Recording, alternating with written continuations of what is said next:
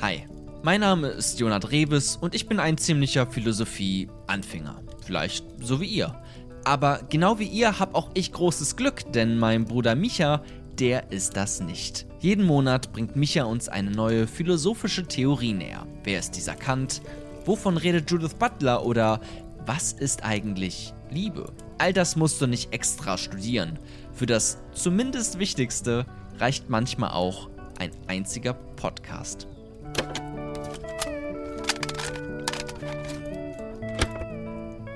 Ein einziges Chaos. Ein riesiges Durcheinander, die komplette Anarchie. Alles Begriffe, die scheinbar gut zusammenpassen, nicht wahr? Nun, Emma Goldman sieht das anders. Für sie ist die Anarchie Ordnung ohne Herrschaft, ohne Unterdrückung der einfachen Bevölkerung. Ob das funktionieren kann, wir versuchen es herauszufinden in dieser Episode über Emma Goldman und die Anarchie. Kapitel 1 Emma Goldman Hallo Jona. Hi Micha, na? Heute geht es um Gesellschaftskritik aus einer anarchistischen Perspektive. Wir springen sofort rein.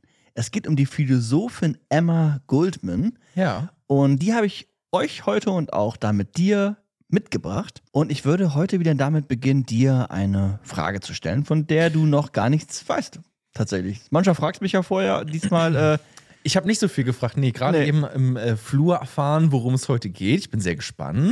Äh, Anarchismus ja, richtig. mag ich ja erstmal als Thema, aber weiß auch nicht so. Also, weißt du, es ist so ein Thema, wo man so denkt, ja, ja, klar, also schon mal gehört und äh, kann ich irgendwie einsortieren und nutze ich auch im Alltag. Mhm. Das, das, also nicht im Alltag, aber ich kann das Wort nutzen.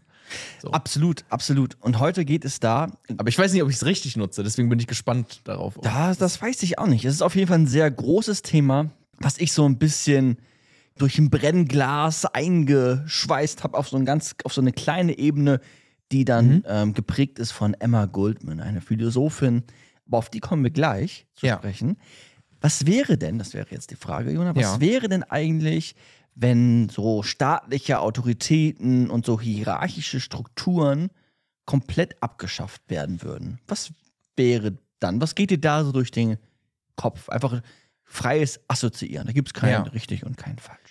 Dann geht mir als erstes das Wort Anarchie durch den Kopf. Inso- Achso, ja, ist ja interessant. Insofern ist das vielleicht schon mal nicht ganz verkehrt. Und wenn mir Anarchie durch den Kopf geht, dann gehen mir auch so zwei Sachen. Also erstmal, wenn man, man- sagt ja auch mal ganz gerne, hier herrscht, hier herrscht absolute Anarchie. Wenn man sagt einfach nicht nur, hier sind keine Hierarchien, sondern gleichzeitig meint man damit eigentlich auch, okay, es herrscht auch Chaos. Ja. Ne? Also es ist nicht nur so, die Polizei hat hier irgendwas vielleicht nicht mal unter Kontrolle oder Ja. so, sondern es, es herrscht auch, genau, The Purge zum Beispiel, der Film, sondern es herrscht auch wirklich Chaos dann gleichzeitig. Es ist jetzt nicht so, dass es keine Hierarchien gibt, wenn man diesen Begriff jetzt vielleicht nutzt, so alltäglich vielleicht auch, dass es keine Hierarchien gibt und alle verstehen sich aber gut und äh, organisieren sich selber vielleicht äh, hierarchielos, treffen vielleicht alle Entscheidungen ganz basisdemokratisch oder was Ja. auch immer, ne? ohne dass es jetzt irgendwie eine Person mit besonders viel Macht gibt, die dann einfach Dinge entscheidet. So könnte man sich das vielleicht vorstellen. Mhm. Ne? Also, das ist, also ich könnte mir theoretisch erstmal auch eine Welt vorstellen oder eine Gemeinschaft, die gar nicht so große Hierarchien hat oder sowas. Vielleicht sehr flache Hierarchien, vielleicht auch gar keine Hierarchien. Ja. Die nicht sofort ins Chaos versinkt, sondern in der alle Arm in Arm, Hand in Hand äh, durch äh, über die Wiese hüpfen und äh, sich alle gut verstehen und alles äh, super funktioniert. Kann ich mir erstmal theoretisch vorstellen. Okay. Ja. Das heißt, Aber man verbindet es oft auch mit diesem Chaos Mit und Chaos. Äh, es, hier funktioniert gar nichts mehr, hier herrscht absolute Anarchie. So. Ja. Das heißt, die Frage insofern hast du beantwortet, dass wenn das wegfällt, Mhm. diese Strukturen, dann kann es sein, dass es danach eigentlich eine schöne gemeinschaftliche Ordnung gibt, letztlich. Mhm. Ist zumindest gedanklich vorstellbar. Also, was wäre, wenn? Das war ja die Frage, wäre dann Genau, schö- ich- schönes hab- gemeinschaftliches Leben Ja. oder absoluter Chaos. Oder vielleicht irgendwas dazwischen, man weiß es nicht genau. Aber so hast du geantwortet, oder? Ich glaube, wenn es funktionieren würde, dann Mhm. wäre das ja irgendwie ganz cool, weil oft nerven einen ja auch Hierarchien. Und irgendwie, erstmal ist es ja gut, wenn du, wenn jetzt bestimmte Menschen nicht so viel Macht haben. Macht kann ja auch immer missbraucht werden. Mhm. Und wenn du das nicht hast und die Macht ist irgendwie gleich aufgeteilt auf Mhm. alle, weil alle haben die gleiche Macht, entweder gar keine oder halt alles an Macht sozusagen. Das ist, fände ich erstmal eine schöne Vorstellung, weil sie halt eben nicht missbraucht werden kann. Ja. Aber man kann sich halt eben auch vorstellen, dass dann einfach gar nichts mehr funktioniert. Ja. Ja. Aber ich die finde, beiden Richtungen, die man gehen Ja. kann, vielleicht. Ich finde, uns ist gerade ein sehr guter Start in die Episode gelungen, weil ich glaube, da ist schon vieles Wichtiges gesagt und auf den Punkt gebracht und trotzdem ist irgendwie dieses Gefühl dabei, dass man denkt, ja, aber ich will es irgendwie doch noch mal besser verstehen oder irgendwie, ja, es klingt irgendwie schön, aber irgendwie auch Angst, angsteinflößend und deswegen, dass wir da mal so ein bisschen Licht Ja. reinbringen können. Ähm, ist, ist zumindest die Idee. Ja. In was für eine Richtung gehen wir denn heute? Ist das so irgendwie, okay, lerne ich jetzt hier was quasi Politisches, sozusagen, wenn ich mir jetzt Gedanken drum mache, hm, okay, wir leben hier in einem demokratischen, parlamentarischen, kapitalistischen System. Ja. Und ich sehe irgendwie, ja, okay, ist irgendwie ganz gut da und hier funktioniert es aber doch nicht so toll. Ja. Was gibt es denn noch für Alternativen vielleicht? Ja. Und dann ist Anarchismus etwas, was man sich angucken kann und wo man etwas vielleicht daraus lernen kann. Also ist das sozusagen das Genau, der, Mindset, um dieses Wort mal aus Versehen Ja. zu benutzen. Ja, also die- die Folge ist ein bisschen zweigeteilt. Ähm, Mhm. Und auf der einen Seite geht es darum, und das nimmt den meisten Raum ein, eine Gesellschaftskritik zu formulieren aus einer anarchistischen Perspektive mit Hilfe von Emma Goldman. Und dann aber auch gleichzeitig zu schauen, okay, welche Perspektive steckt in dem Begriff Anarchismus, Ja. ohne, und das ist dann das offene, letztlich das offene Ende, vielleicht auch am, best, am Ende, ohne das jetzt im ganz genauen auszubuchstabieren, beziehungsweise es gibt eine, es gibt einen Blumenstrauß an anarchistischen Theorien. Und wir schauen uns Mhm. jetzt heute erstmal Emma Goldman an, als, als Philosophin, als eine der ganz wichtigen Stützen des, der anarchistischen politischen Theorie. Ja. Darum geht es letztlich. Also im Besonderen um eine Gesellschaftskritik, aber auch ein bisschen zu gucken, okay, wie kann so etwas ungefähr aussehen und was ist auch Emma Goldman im Besonderen da wichtig? Das ist auch ja, Ja. Thema heute. Man Ähm, kann daraus was lernen, genau. meinst du? Also würdest du jetzt schon mal so als kleiner Tease äh, mitgeben? Ja, klar, auf jeden Fall. Man kann äh, darunter etwas lernen. Ich glaube, man erfährt, was Anarchismus im Genauen bedeutet Mhm. und auch, was Emma Goldman unter direkte Aktion versteht. Das ist so ein Begriff, der für sie sehr, sehr, sehr wichtig ist. Direkte Aktion. Okay, okay. Ja. Ich bin auf jeden Fall, äh, ich war vorher auch schon gespannt, jetzt noch sehr viel gespannter, was du so zu erzählen hast. Emma Goldman ist 1869 geboren und 1940 verstorben. Die ist 70 Jahre alt äh, geworden. Ja. ungefähr 70 Jahre alt geworden und ist im russischen Kaiserreich geboren. Im, jetzt in Litauen, damals russisches Kaiserreich, und äh, verstorben in Kanada.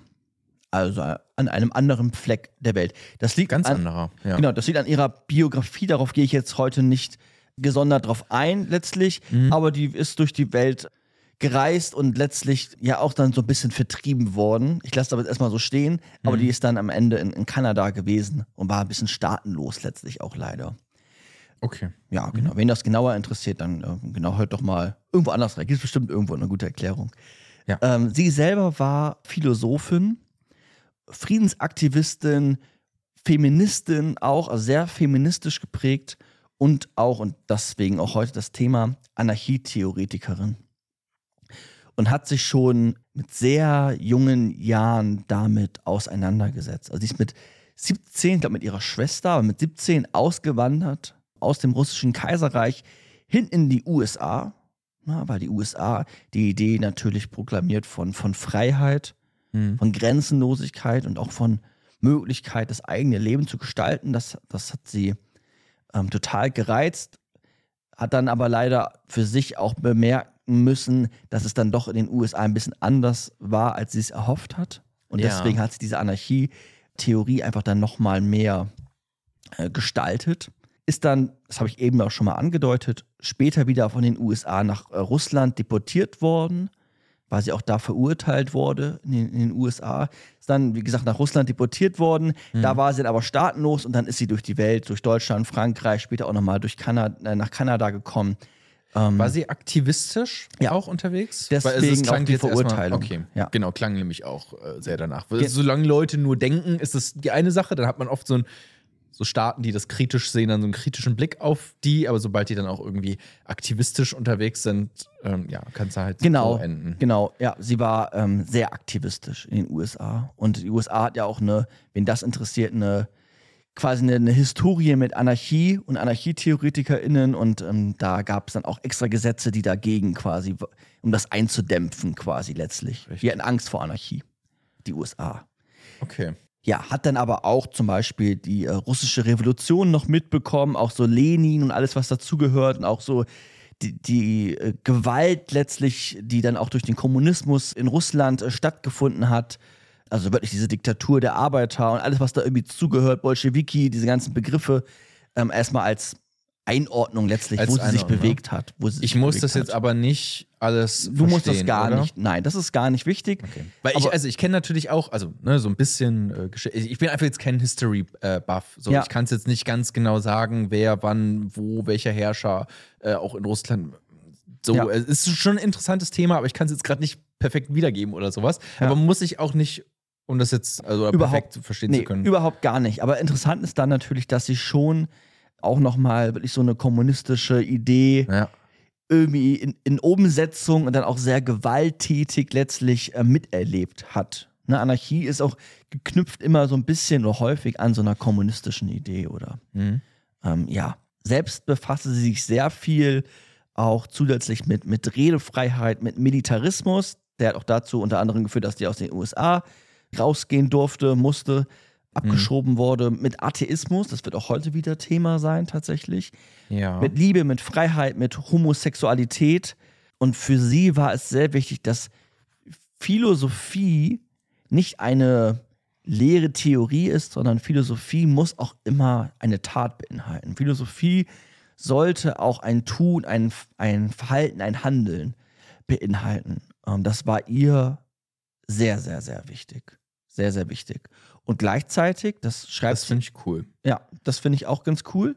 Bevor Also du- ich- ja, dann sag ruhig. Ich finde das auch zum Beispiel cool. Ich finde bei Fridays for Future, ich mache es einfach ganz konkret. Ich finde, Luisa Neubauer hat schon, die kann schon sehr intellektuell sein. Und das finde ich an ihr zum Beispiel ziemlich cool. Ich glaube, die macht sich sehr viele auch intellektuelle Gedanken einfach, ne? Also philosophische Gedanken, wenn man so will, ne?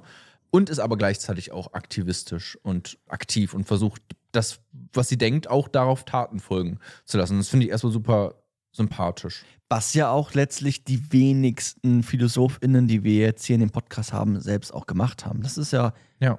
seltener der Fall, letztlich. Überraschend selten eigentlich. Überraschend selten, ja. Es ist so ein bisschen bequem. Ich verstehe auch diese Rolle von einem Philosophen, der da irgendwie im Sessel sitzt, irgendwie seinen Wein trinkt und einfach nachdenkt und sowas. Ne? So irgendwie kann man das auch romantisieren und irgendwie ist es Mhm. ganz äh, schick und man kann sich da was drauf einbilden. Macht ja auch Spaß, ist ja auch nicht, muss man jetzt auch nicht verurteilen, aber überraschend wenig Leute sind dann auch irgendwie ja, aktiv Ja, und, und, und beteiligen sich irgendwie oder gehen auf die Straße oder, oder was auch immer. So, Ja. Ne? ja, auf jeden Fall, auf jeden Fall.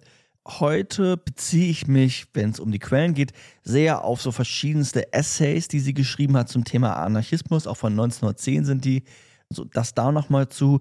Und äh, zwei kleine Zitate. Und dann gehen wir auch rüber ins erste Kapitel. Ein zweite meinst du, ne? Oh, ins zweite. Ja, Zweite wir gehen ins, ins zweite Kapitel dann. Auf der einen Seite sagt sie, die Gewalt, das gewalttätigste Element der Gesellschaft ist Unwissenheit. Und das finde ich eigentlich ganz schön, weil sie dann natürlich auch durch ihre Essays die Idee hat, die Unwissenheit so ein bisschen durch Wissen, durch neue Perspektiven auch anzureichern. Also die Gewaltät das gewalttätigste Element der Gesellschaft ist Unwissenheit und Mhm. das ist das bekannteste Zitat, auch wenn das nicht direkt von, von ihr ist, das ist so ein bisschen verfremdet, aber es wird ihr immer zugesprochen, ist, wenn ich nicht tanzen darf, möchte ich in einer Revolution nicht beteiligt sein. Und daran sieht man auch schon, dass Revolution auch etwas mit Freude, mit Bewegung, mit etwas tun. Äh, Wenn ich nicht tanzen darf, möchte ich an einer Revolution nicht beteiligt sein. ja, Hm. ja. Das ist so ihr bekanntestes Zitat, was ihr zugeschrieben wird. Das muss, ja, was, Was meint sie damit? das werden wir heute noch so ein bisschen kennenlernen, aber im Besonderen geht es, glaube ich, für sie darum, dass Revolution eine, ja, auch eine Hoffnung beinhalten sollte, auch ein, eine Freude beinhalten sollte und dass Revolution auch etwas ist, was so ein bisschen, äh, etwas herrschaftsfreies. Wenn ich da tanzen will, dann tanze ich. Mhm. Das ist eine Okay. Form der Freiheit letztlich, die in dieser Revolution schon statt, stattfinden sollte. Und im besten Falle natürlich auch, wobei, das werden wir noch mal ein bisschen klären, äh, gewaltfrei sein sollte, wobei das bei ihr auch so ein bisschen ambivalent ist. Erstmal ein schönes Zitat. Beides äh, schöne Zitate. Genau, genau. Schöne Zitate. Und bevor wir uns jetzt im zweiten Kapitel den Anarchismus den, den na- genauer betrachten, vielleicht als erste grobe Einordnung, du hast ja eben schon so ein bisschen gesagt, aber Anarchismus, damit meinen wir jetzt erst einmal wirklich Herrschaftslosigkeit. Also als erstmal kleine, ich erkläre das gleich nochmal genauer, aber Mhm. als kleine Arbeitsdefinition, es geht um Herrschaftslosigkeit und es geht darum, dass, ja, dass eine Hierarchie immer auch bedeutet, dass es eine Unterdrückung der Freiheit stattfindet und Herrschaftslosigkeit quasi der Gegenpol dessen ist.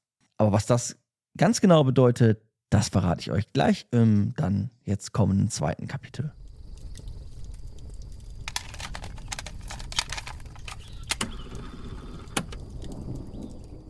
Kapitel 2 Die Freiheit und das eigene Grab.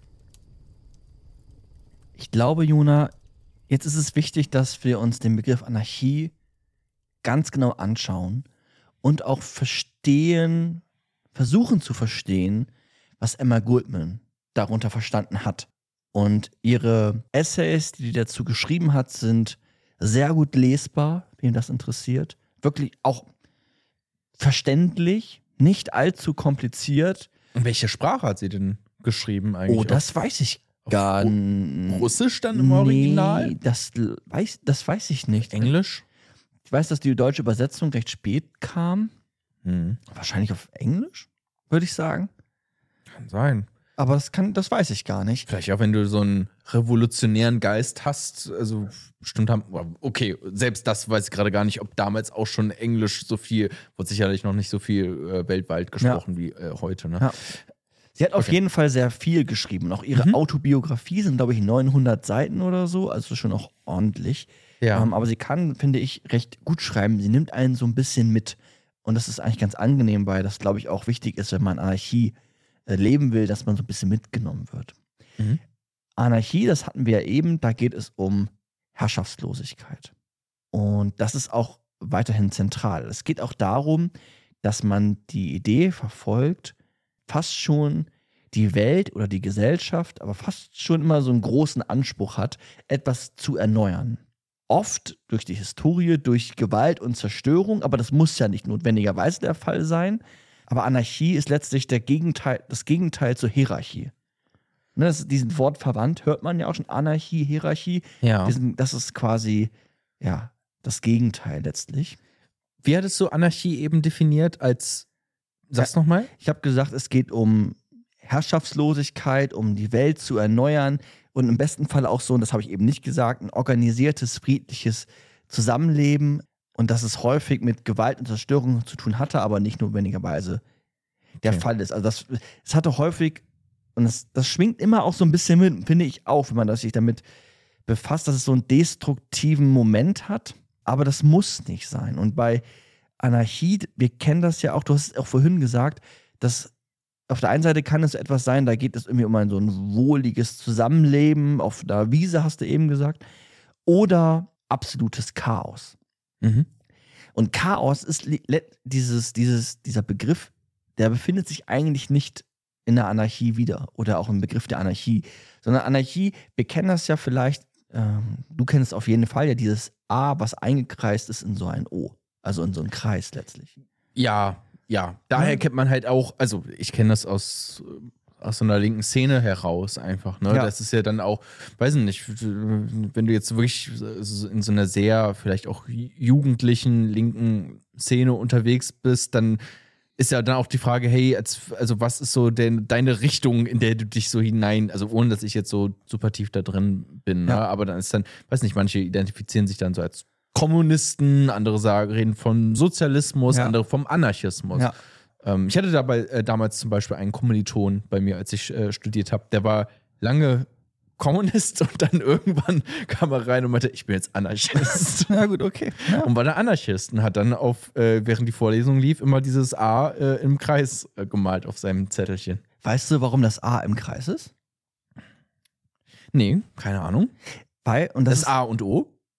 Weil es das A und O ist. Ja, so ähnlich. Weil es, und das ist, das ist, das ist wirklich zentral. Wenn man sich das merkt, hat man den Begriff Anarchie, glaube ich, schon sehr, sehr gut verstanden. Anarchie ist Ordnung ohne Herrschaft.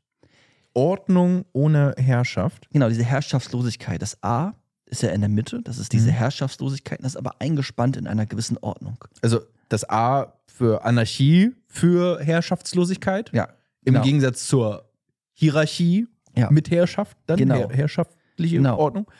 Und das, das, der Kreis war für, Es ist dann für die Ordnung letztlich. für die Ordnung. Aber es diese ist Ordnung, O? Nein.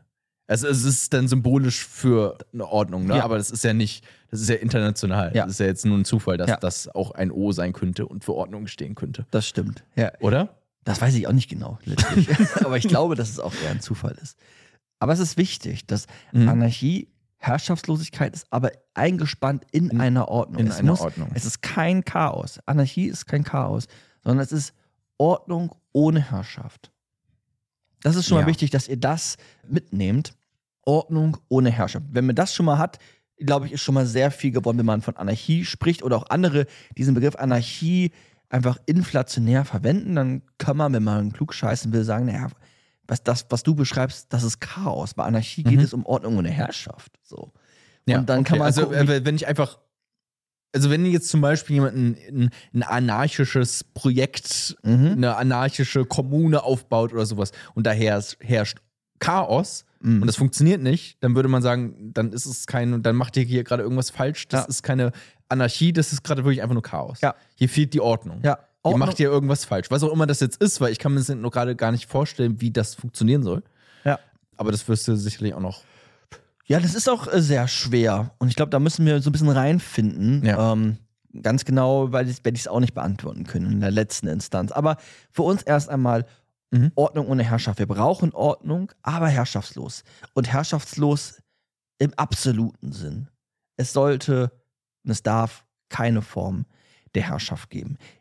Jetzt ist es weiter so, dass die, die Anarchie, Anarchie, Anarchietheorie immer auch, ja, es geht um eine soziale Ordnung, das impliziert das ja schon so ein bisschen, aber spreche ich es jetzt doch mal aus.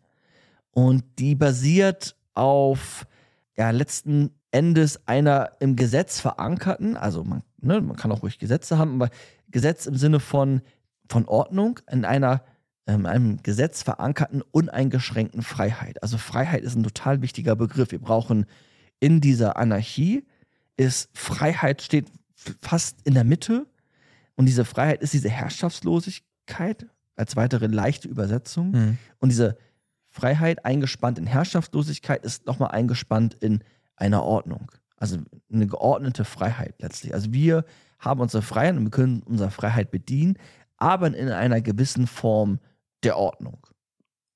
Und diese Ordnung muss aber herrschaftslos sein. Und das ist natürlich eine Kunst. Wie setzt man das um? Das ist gar nicht so einfach.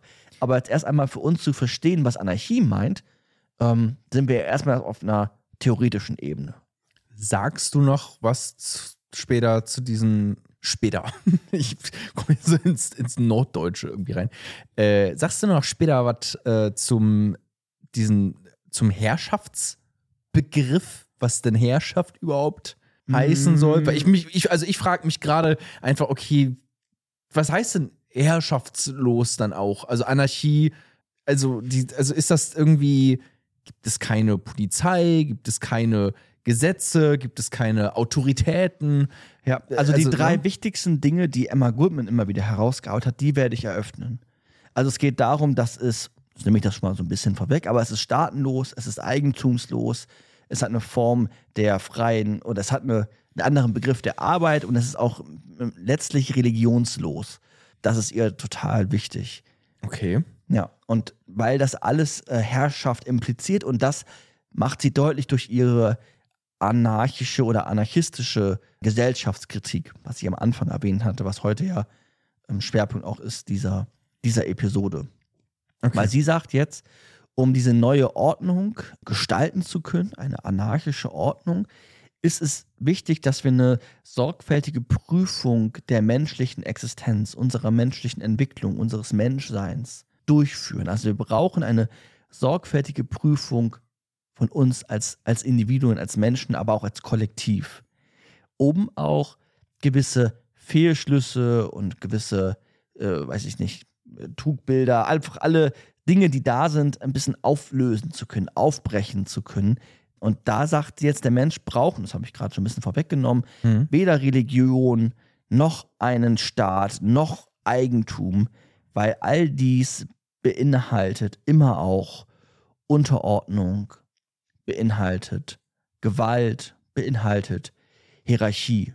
Und da hat sie, sagt sie zumindest, das ist eine Gefahr und wenn wir eine Anarchie wollen, dann muss das abgeschafft sein.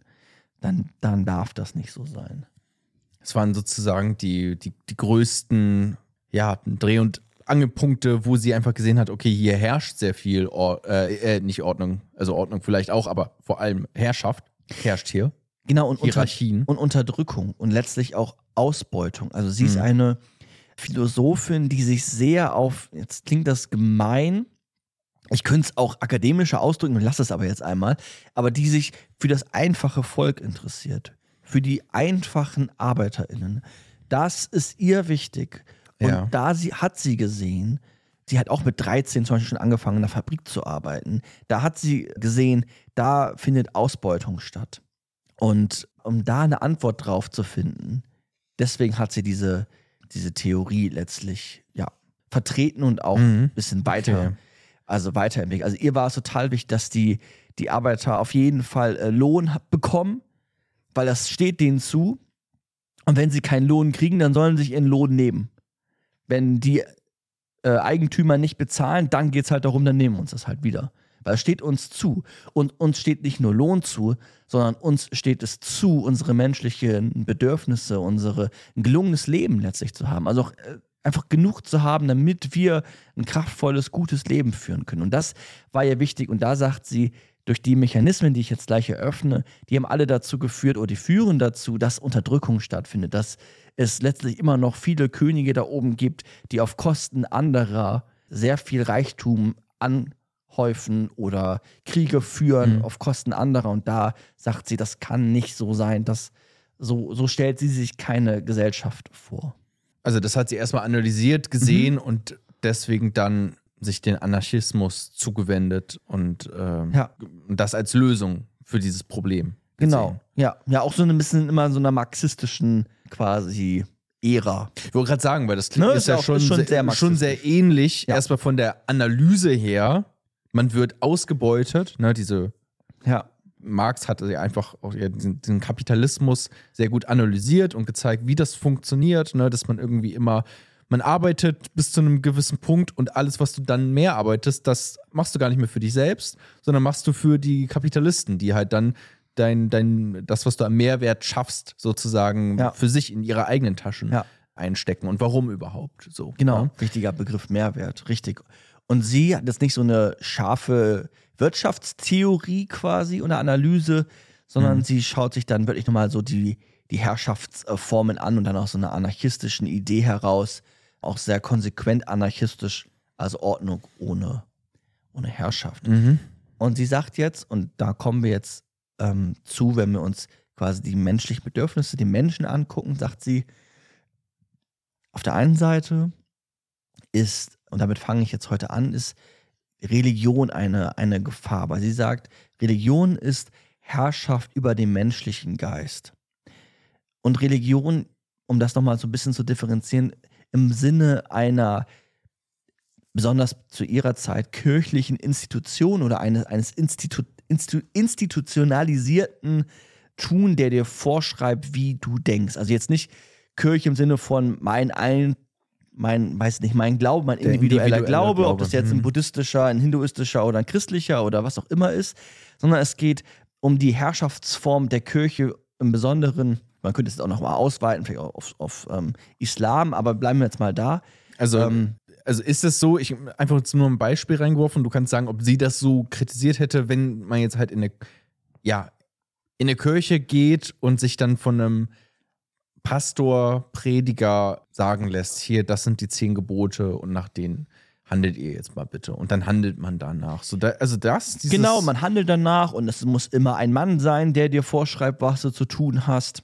Hm. Und die Kirche steht auch für die Ehe, da hat sie ganz viele Schwierigkeiten. Die Kirche steht auch für Enthaltsamkeit und für Frauen dürfen keine verschiedenen Sexualpartner haben und all das, was da mitschwingt. Kirche Hm. ist noch in, zu ihrer Zeit auch nochmal, das wurde dann ja auch immer weniger, aber auch Teil der Politik und hat Einfluss damit auf das individuelle Leben. All dies äh, kritisiert sie. Und im Besonderen kritisiert sie das, was ich gerade gesagt habe, nämlich dass Religion, so sagt sie das, eine Herrschaft über den menschlichen Geist ist. Sowas wie Gott ist alles und der Mensch ist nichts. Und wenn Gott alles ist, dann können wir auch dafür Menschen opfern. Mit der Idee des Jenseits oder was auch immer, den Himmel als Idee. Es lohnt sich, jetzt einen Krieg zu führen im Namen Gottes, als ein Beispiel. Und sie sagt, diese geistigen Fesseln müssen letztlich gesprengt werden, dass der Mensch selber denkt. Also sehr, wer sich an Nietzsche erinnert, und wer das noch nicht kennt, der hört da mal rein, das ist jetzt wirklich sehr Nietzsch- Nietzscheanisch. Komisches Wort, aber ich glaube, es ist richtig. Mhm. Also wirklich, es geht darum, selbst zu denken, ein Zutrauen zu haben, selbst zu denken. Und das, also das ist ihr total, Ja. total wichtig. was jetzt nicht Spiritualität sozusagen ausschließt oder auch ein, ein Glauben an Gott, aber halt diese, diese Institution Kirche dann sozusagen, ne, die ja für einen in sehr vielen Fällen das Denken übernehmen, Ja. Wenn das denn so ist. Ne? Also ich meine, man kann ja vielleicht auch aufklärerisch daran gehen und vielleicht stimmt man mit all dem überein, was die Kirche sagt, aber ist vielleicht relativ unwahrscheinlich. Ja? Also vielleicht ist es, ja, vermutlich ist es anders, wenn du wirklich selber denkst und äh, Ja, ja. das ist, was sie auch meint, ne? Ja, klar. Und auch, weiß nicht, als Beispiel jetzt, die katholische Kirche ist ja auch vom Grundsatz her eher hierarchisch organisiert mit einem klaren Oberhaupt, was dann so eine Abstufung Mhm. hat. Bam, bam, bam, bam. Und besonders zu der Zeit gab es einfach da auch wenig Diskussion und diskursive Räume letztlich. Ne? Und die sagt auch so etwas wie, bevor du nicht lernst, selbst zu denken, wirst du die Fesseln der Finsternis nicht abschütteln können. Also ihr ist es ganz wichtig, selbst denken zu können. Ne? Das ist diese Unwissenheit, dass die aufgebrochen wird. Und sie traut es letztlich, Und das auch zu lernen. Genau das zu lernen. Und sie traut es jedem Menschen zu. Also es ist ein positives Menschenbild, ein humanistisches Menschenbild. Sie sagt, jeder, jeder Mensch vom Grundsatz kann das. Und ihr müsst euch nur, nur in Anführungsstrichen trauen. Dafür brauchen wir aber auch Bedingungen, dass man das kann. Und vielleicht müssen wir das aber auch aufbrechen. Deswegen müssen wir diese Fesseln letztlich über die, über die Herrschaft des menschlichen Geistes ja, auf, aufbrechen. Okay. Ähm, da hat sie jetzt die Religion rausgenommen. Man könnte natürlich auch, weiß ich nicht, wenn man jetzt das moderner sehen will, könnte man auch verschiedene Ideologien noch hinzunehmen. Aber bleiben wir jetzt erstmal. Bei dem, erstmal- was sie gesagt hat, ja. Genau, erstmal bei dem, was sie gesagt hat. Also Kir Kirche, Religion genau, Religion, Herrschaft über den menschlichen Geist. Das aufbrechen. war ein Punkt. Genau. Aber sie hat noch mehr, ne? Genau, sie hat noch mehr. Sie sagt weiter, dass es auch eine Herrschaft über die menschlichen Bedürfnisse gibt. Und da ist jetzt Eigentum und Arbeit bei ihr sehr, sehr, sehr wichtig. Also es gibt eine Herrschaft über die menschlichen Bedürfnisse. Und zwar sagt sie, dass Eigentum, also etwas besitzen letztlich, ne, etwas besitzen, Ja. immer auch bedeutet, dass ich jemand anderen etwas wegnehme. Und bei Eigentum hat es sich ähm, historisch so entwickelt, dass Eigentum auch irgendwann verknüpft wurde, nicht nur mit ich besitze etwas, sondern es gibt Leute, die besitzen etwas, produzieren etwas und andere besitzen dann das neue produzierte, das neue produzierte, also eine Ware letztlich. Und die sagt jetzt weiter, dass dadurch, dass wir in so eine Produktion gegangen sind, es auch eine, eine wahllose Produktivität gibt und auch sowas wie künstliche Nachfragen, künstliche Bedürfnisse, die in uns so einen unersättlichen Appetit nach Reichtum erzeugt haben. Also wir wollen immer mehr haben, wenn man jetzt nach Erich Fromm, auch ein Philosoph, nach Erich Fromm geht, wir wollen immer mehr haben, haben, haben. Und dieses haben, haben, haben ist unersättlich. Und das führt zu den Personen, die ganz dann ganz viel haben, natürlich zu ganz viel Besitz.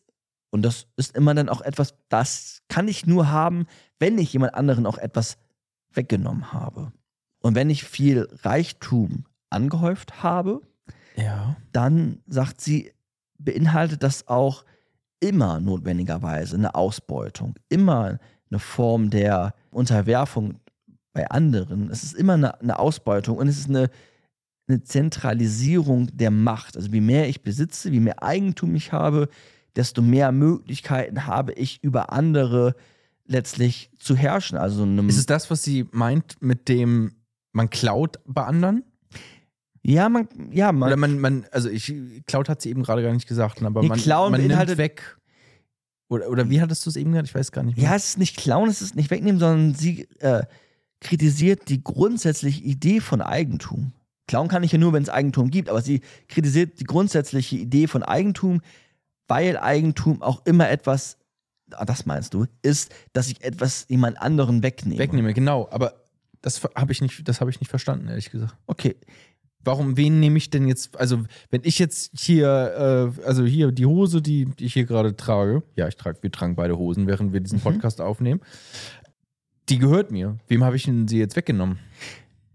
Ja, sicherlich, ich probiere es jetzt einfach mal, ich weiß nicht, ob es mir super gut gelingt, aber dadurch, dass du die Möglichkeit hast, dir diese Hose zu kaufen, zu einem recht günstigen Preis, und dann ist da wahrscheinlich deine Hose ja auch ganz woanders produz produziert, in einem ganz anderen Land. Und die haben ja wahrscheinlich, haben die, die die Hose gemacht haben, sehr wenig bekommen. Und der, der dann die Hose dir verkauft hat, hat, weiß nicht, einen höheren Ertrag gekriegt und vielleicht einen viel höheren. Mhm. Und dadurch, dass du jetzt die Hose bei dem kaufst, nimmst du den anderen ja etwas weg, nämlich eigentlich deren Ertrag, den denen zusteht. Ich habe es jetzt probiert, ich weiß nicht, ob es mir so Aber nehme ich, nehm ich den Ertrag weg oder ist es nicht die quasi der Kapitalist, dem die Ja, gut, aber du Fa- bist in dem Fabrik zum Beispiel gehört, Genau, und du bist in dem Moment auch ein Kapitalist. weil ich dem das Geld gebe? Genau, du, du arbeitest. Weil ich dem das Geld gebe und nicht denen, die eigentlich dafür arbeiten. Ja. Wenn man so möchte. Ja. Okay. Ist aber schon, also ist schon sehr so Karl Marx. Ja, absolut. mäßig, oder? Absolut, ja. Und für sie ist es aber jetzt wichtig, dass, es, dass sie probiert, also wirklich zu sagen, okay, Eigentum ist einfach etwas, das hat immer eine hierarchische Struktur. Das ist immer durch, durchflossen durch, mit, mit Macht letztlich. Nämlich der Macht oder die Macht, andere zu versklaven, andere auszubeuten.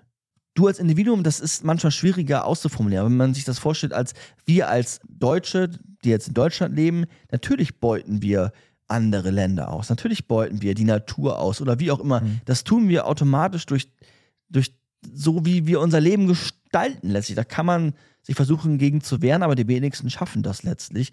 Das ist immanent, würde ich sagen. Wir leben automatisch auf Rücken von anderen.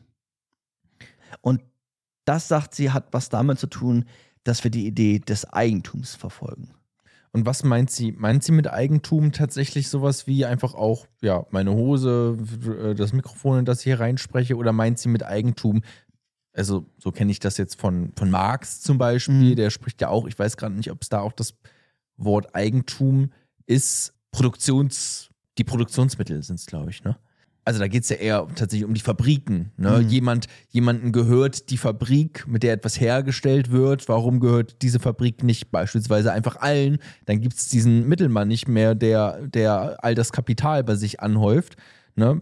So diesen, diesen Mehrwert dann Ja. sozusagen, den da die Arbeiter schaffen. Also ist, meint sie auch das oder meint sie tatsächlich wirklich, also keiner soll irgendwie Schuhe besitzen? Ja.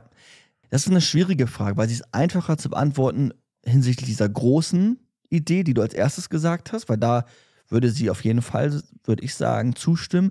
Bei der kleinen, also ist es jetzt irgendwie, kann ich noch sagen, das ist meine Hose. In letzter Konsequenz wäre das wahrscheinlich auch etwas, wo sie sagt, nee, das, so kann man das nicht sagen. Es gibt eine gewisse Ordnung sicherlich, aber, ähm, und du musst auch deine, weiß ich nicht, Grundbedürfnisse erfüllen, aber jetzt im Sinne von, das ist meine Hose und das fängt dann dann ja an. Das ist dann meine Wohnung und das ist mein Auto und das ist mein, mein, mein. Das würde sie stark kritisieren, würde ich sagen. Ja, und dann wird es manchmal komplizierter, weil Anarchie, Anarchie kann manchmal eine Haltung sein zur Welt, kann aber auch eine direkte, also wie setzt man es dann um? Und aus ihrer Perspektive würde ich immer auch dieses marxistische mitnehmen, dass sie wirklich sieht, da werden ArbeiterInnen einfach ausgebeutet bis aufs Letzte. Und es ist ja heute immer noch so wenn man sich äh, verschiedene ärmere Länder anschaut, die werden einfach crazy ausgebeutet. Guck dir Leute an, die Kakao anbauen oder was auch immer. Die werden einfach wirklich, wirklich ausgebeutet. Ja. Das schon auf Kosten von uns. So, wo kommt deine Hose her? Wie ist das ganz genau gestaltet? Wo kommt dein Kaffee her? Das ist immer auch auf, auf dem Rücken von anderen. Das, und das kritisiert sie letztlich, weil sie sagt, das geschieht durch die die Idee des Eigentums, dass wir notwendigerweise etwas besitzen müssen und dann ist das nur unser. Und dann kommt da auch kein anderer ran. Und der, der dem der viel gehört, dem viel gehört, der kann das anhäufen, anhäufen, potenzieren, potenzieren, dann noch irgendwie vererben und es bleibt stets in einer gewissen Community und da kumuliert sich Macht und das, da ist sie komplett dagegen. Hm. Okay. Da sieht sie eine hohe oder eine große, eine wirklich eine ganz große Gefahr, der, der Versklavung letztlich oder auch der Vernichtung von anderen. Also wirklich so, wenn man es jetzt mal leichter formulieren möchte, sowas wie Amazon, wie große Firmen, wie große reiche Länder wie, keine Ahnung, USA, Deutschland, was auch immer, China, ja. da hat sie einfach, ja, da sieht sie eine große, eine ganz, ganz große Gefahr, Gefahr drin. Und für sie ist eigentlich wichtig, wirklich einen Reichtum anzuhäufen. Und anzuhäufen, ist vielleicht jetzt der falsche Begriff, aber für sie geht es darum, Dinge zu schaffen, wo wir stark sein können, wo wir schön sind, wo es darum geht, auch eine Umwelt zu schaffen, die einlädt, in ihr zu leben. Also wirklich mehr aufs Individuum konzentriert, herrschaftsfrei und keine Versklavung von enterbten Massen, sagt sie auch. Wir sind alle, ent, die meisten sind enterbte Massen. Wir Königserben, wir leben von Tag 1 bis Tag irgendwann sind da gefangen in, ähm, im besten Falle noch in einem äh, bürokratischen Geflecht, in, in so ein Uhrwerk fast schon. Es ist immer das Gleiche jeden Tag, das Gleiche tun, das Gleiche machen, die gleiche Maschine bedienen, den gleichen Stempel auf, auf ein Blatt zu drücken. Und das gilt es zu durchbrechen, weil wir graben hier unser eigenes oder wir schaffen hier unser eigenes Grab, sagt sie. Wir schaffen ja wirklich unser, wir schaufeln unser eigenes Grab, hm. ähm, weil wir diese Idee des Eigentums verfolgen und auch richtig schön verfeinert haben. Und da, ja, sieht sie eine ganz, ganz große Gefahr drin. Weil sie sozusagen in diesem Grab drinne steht und gleichzeitig von da aus auf die Villa der anderen schauen kann. Genau. Weil es ja doch auch ein paar Leute gibt, die halt ja eben, wo dieses All, äh, Eigentum sich sammelt und dann immer mehr wird und vererbt wird über Generationen hinweg. Ja. Und die anderen haben nichts. Genau. Und also eine, eine, Analyse, die auch also bis heute ja noch zum Großteil, würde ich schon sagen, immer noch zutrifft. Ja. ja. Und man buddelt irgendwann so weit, dann sieht man auch die Reichen vielleicht nicht mehr. Dann stirbt man da drin ja. tatsächlich. Also ist ja einfach immer noch, also ne, es ist dann immer die, diese große Frage, ne, andere Leute würden dann anders argumentieren, die sagen dann, ja, aber je besser es den Reichen geht, äh, solange es den äh, am Ärmsten dann wir auch noch immer, mit. genau, wir ziehen die mit, die, denen geht es dann auch irgendwann immer ein bisschen besser, immerhin. Natürlich haben die nie so viel wie die Reichen. Ja, auch haben sie auch nicht verdient. Haben sie auch nicht verdient, aber äh, es geht denen auch irgendwann besser. So, ne? Das ist ja, das, ja. so könnte man argumentieren. Gleichzeitig denke ich mir aber auch schon jetzt einfach nur mit gesunden, hoffe ich, Menschenverstand, wenn ich mir angucke, ne, diese ganzen Statistiken, die es dann halt eben so gibt, ein Prozent, äh, mm. die, das obere ein Prozent hat so viel wie Alle. die äh, ärmere Hälfte. Ja. Oder halt wie noch mehr. Ich weiß jetzt auch nicht. Ja. Ne? Es sind halt nur immer sehr erschreckende Zahlen, ja. wo man sich denkt, what the fuck? So, einfach. Ne? Und das hat sie im Prinzip auch das hat sie äh, kritisiert. Und dann im, und dann nicht nur gesehen, sondern auch tatsächlich durchlebt. Ne? Also sie durchlebt, kommt, genau, kritisiert ja. und dann auf dieses, dieses Prinzip von Eigentum daran äh, das quasi festgemacht. Okay, das ist das ja. Problem, dass es Eigentum gibt. Wenn wir das nicht hätten, dann würde ich jetzt nicht die ganze Zeit irgendwie dumm, äh, ähm, orientierungslos konsumieren. Ja. Ja, weil sie meint ja auch, es wird auch quasi ist geschaffen, dass ich erst überhaupt. Unersättlicher Appetit auch. Genau, ja. unersättlicher Appetit. Ja, eine, eine Gesellschaft, die einfach immer mehr will. Ja. So, obwohl sie vielleicht einfach gar nicht mehr braucht. Ja, diese Überproduktion, die ja auch, ne, wenn wir uns an die letzte Episode erinnern mit Hans Jonas, da ging es um Klima und alles. Ja. Ne, wir, wir, wir beuten ja nicht nur Menschen aus, sondern wir beuten ja auch diesen Planeten aus. Also es hat ja ein Übermaß Ja. angenommen, was ja zu ihrer Zeit sogar noch gar nicht so sehr im Nee, Fokus war. Und ja, es wird auch immer schlimmer. Meine, ich glaube, das kann ich ja äh, sagen, meine Freundin, die arbeitet ja in der, in der Modebranche, ne? Mhm. Und wie viele, also ich weiß jetzt, das weiß sie jetzt besser, aber ich habe es nur vom Hören sagen, ich kenne mich da jetzt auch nicht, bin da jetzt auch nicht so drin, lese jetzt auch keine Modemagazine unbedingt, Ja. äh, aber es gibt ganz, ganz viele Kollektionen. Weißt du, es gibt nicht nur noch irgendwie eine, eine Winter- und eine Sommerkollektion. Es gibt auch nicht nur Winter, Sommer und Fr- Frühling und Herbstkollektion. Es gibt äh, irgendwie alle zwei Wochen oder alle drei Wochen gefühlt dann eine neue Kollektion, die solche Marken dann rausbringen. Teilweise zumindest. Und das ist schon, also wer braucht das? Ja. Ne, das, das, man braucht es nicht. So. Und das ist halt auch eine, eine Branche natürlich, die auch, ne, da handelst du ja auch wirklich mit, mit Stoffen und äh, das ist ja wirklich auch etwas, was das Potenzial hat, ja, das, die, die Erde kaputt zu machen. Ne? Absolut. Absolut.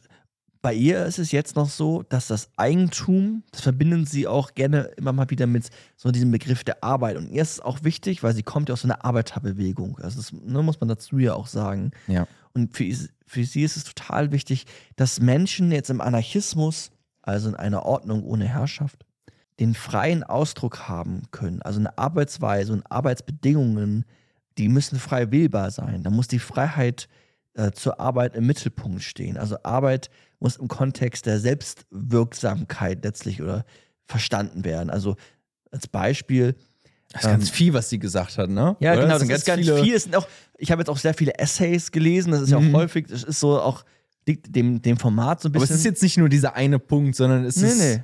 irgendwie, ja, also äh, Besitz, es ist ähm, jetzt gerade, wo du das meinst, klingt jetzt so sehr nach, jetzt geht das gleich in diese Richtung von Entfremdung sozusagen. Ja, Ne, ja. Wenn man irgendwie immer nur diese am Fließband die eine Ja. Arbeit macht und man weiß gar nicht mehr, was stelle ich da überhaupt her und man fühlt sich auch total entfremdet, ist dann so dieses das Wort, was man gerne nutzt. Also ich habe irgendwie gar keinen Bezug mehr dazu. Ich fühle mich irgendwie gar nicht mehr eins mit denen. Ich fühle mich so alleine, ein de depressiv Ja. auch irgendwie dann am Ende Ja. des Tages.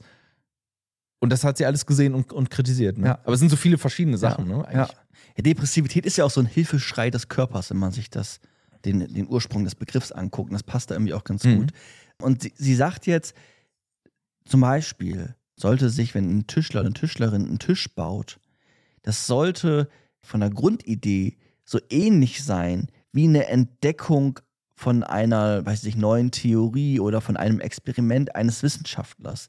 Also es sollte, ne, der, der Tischler sollte wirklich so eine intrinsische Motivation haben und auch wirklich merken und eine Selbstwirksamkeitserfahrung haben. Wow, ich habe diesen Tisch gebaut. Selbstwirksamkeitserfahrungen sind nicht zu verwechseln mit Selbstbewusstsein oder so oder Selbstwert.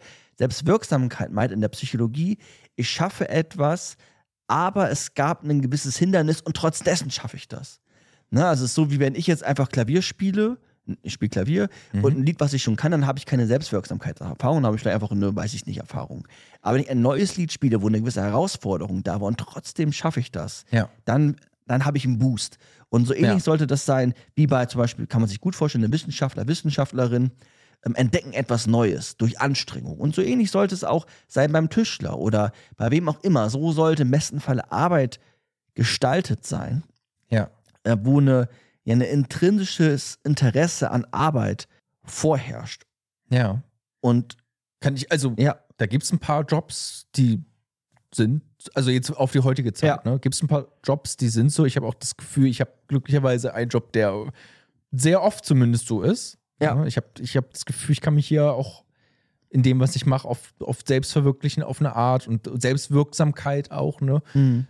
Kreativ auch. Es ist sehr kreativer Job auch bei mir, aber es gibt auch genügend Jobs, die halt eben gar nicht so sind, die ich mir auch nicht so schön vorstelle, die ich auch schon teilweise gemacht habe, auch eine, eine Zeit lang. Ich habe zum Beispiel eine Zeit lang mal bei, äh, bei der Post äh, gearbeitet im, im Lager. Das war jetzt nicht so. Selbstwirksamkeit hat man da eher weniger äh, erlebt, wenn die Ja. da eine einzige Aufgabe ist, ein Paket in die Hand zu nehmen und aufs Fließband zu werfen. ja. Und das acht Stunden.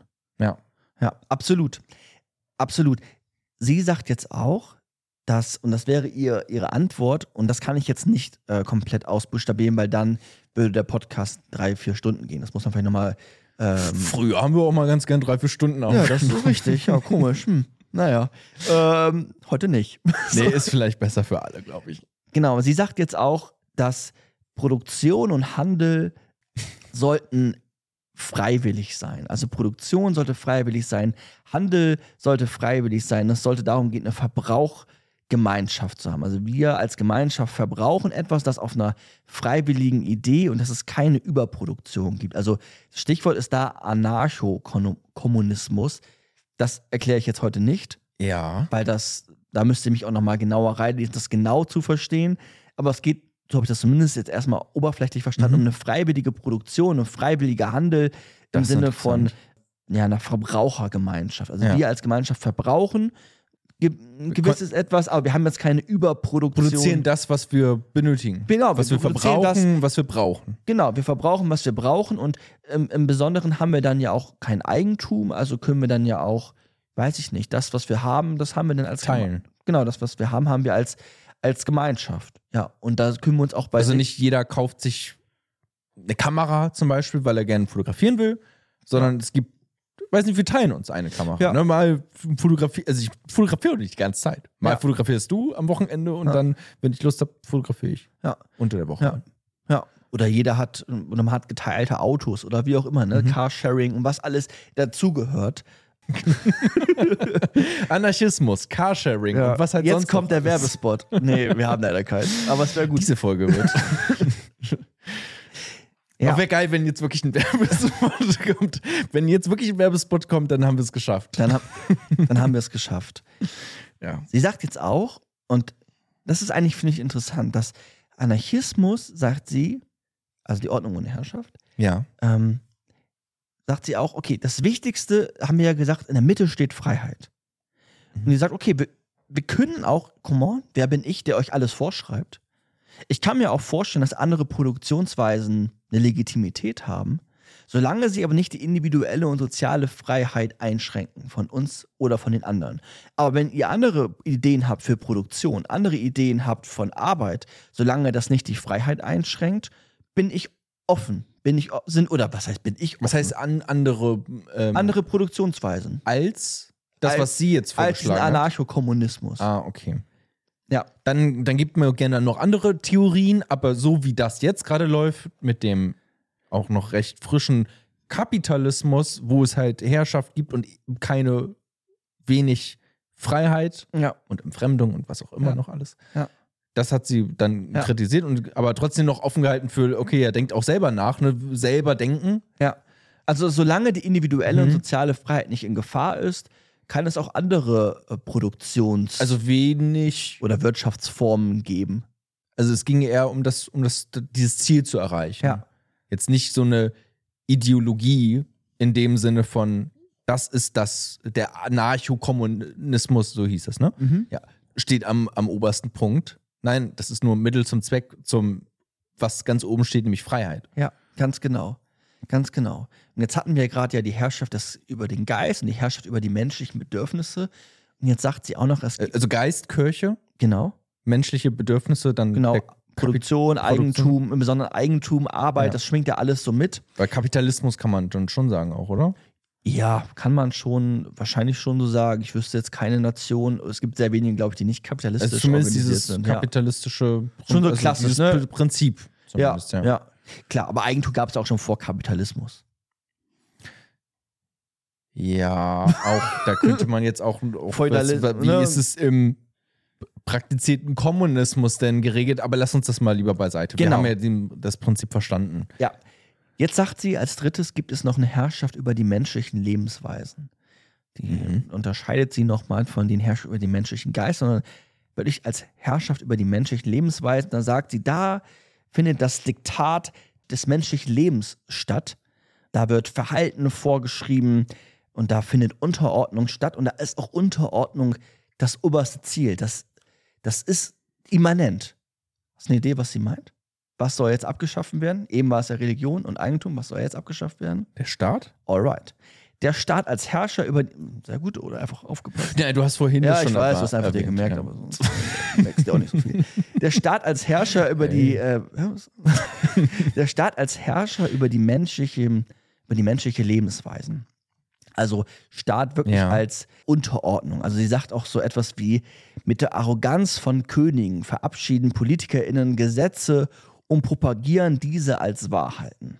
Und das finde ich ein, eigentlich ein, ganz, ein Zitat, wo es sich lohnt, glaube ich, darüber nachzudenken. Also es ist wirklich eine, Arro mit einer sie sagt das mit der Arroganz von Königen verabschieden PolitikerInnen Gesetze und propagieren diese als Wahrheiten.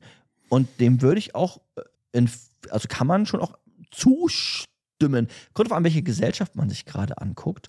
Ich finde das, lass uns mal auf Deutschland übersetzen. Und Mhm. ich finde, wenn ich, ich übersetze, ne, mit der Arroganz von Königen verabschiedet Ja. Herr Merz von der CDU Gesetze und pro propagiert diese als Wahrheiten. Und ich finde, das passt, der Satz. Also ich habe jetzt einfach mal irgendeinen Politiker, den ich ein bisschen provokant manchmal finde, Mhm. ähm, oder Markus Söder oder wen auch immer, sind jetzt irgendwie beide der gleichen Partei, tut mir leid. Beide auch nicht in der Regierung gerade. Das Aber auch Scholz kann es natürlich. Oder auch, ja, genau. Aber ich finde dieses, das ist jetzt eine Wahrheit, es ist ein Gesetz und wir verabschieden das fast schon wie, wie Könige. Also es ist ein bisschen Mhm. so, wir haben die Macht und wir sind legitimiert und ja, erstmal das als Mhm. Analyse und da sagt sie, das liegt daran, dass es, dass es einfach die Idee des Staates gibt und die Herrschaft über uns Menschen.